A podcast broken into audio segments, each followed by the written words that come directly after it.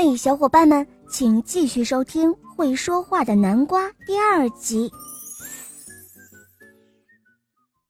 夜深了，小老鼠偷偷地溜进了巫婆的房间。天哪，到处都是瓶瓶罐罐的，到底哪一个才是还原药水呢？小老鼠一个一个的找，直到它爬到了橱柜的顶层。才在最后一个装有粉红药水的小瓶子上看到了“还原药水”四个字，他小心地取了下来。就在这个时候，他身边的闹钟突然大叫了起来：“叮咚！抓小偷！抓小偷啦！”这时候，巫婆醒了，她拿着棍子冲了进来，小老鼠拿着瓶子赶紧跑。巫婆追了一阵，没有追到它。小老鼠气喘吁吁地回到家，一看，不好了，药水只剩下了半瓶了。他赶紧把药水洒在了南瓜身上。哎呀，兔子只恢复了一半，成了一个半兔半南瓜的怪物了。兔子哇哇大哭了起来。眼泪都快把小老鼠的家给冲垮了，小老鼠赶紧安慰它。兔子说：“呃，看来药水不够，呃，还有一个办法，就是找到老树精爷爷，吃了他给的五彩糖果才能恢复。”小老鼠叹了口气，他觉得很无奈，哎，干脆好人做到底。送佛送到西，他就去帮兔子找那老树精爷爷吧。小老鼠爬了三天三夜的山，终于找到了老树精爷爷。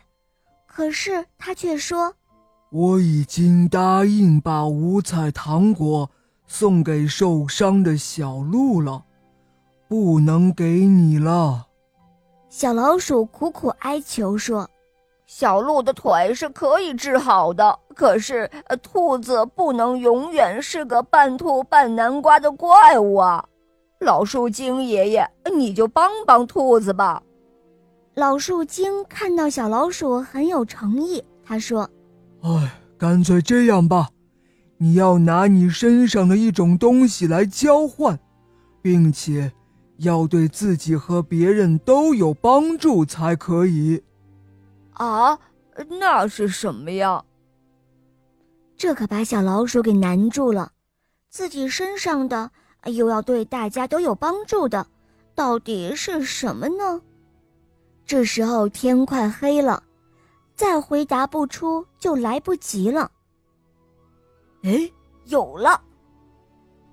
突然，小老鼠兴奋的大叫道：“哈，我找到了！我找到了！”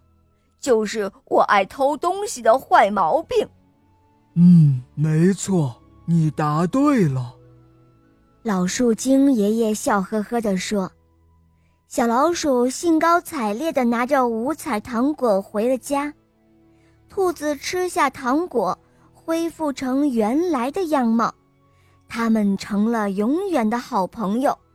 小老鼠从此之后再也不偷东西了。”好了，亲爱的小伙伴们，这个故事呢就讲完了。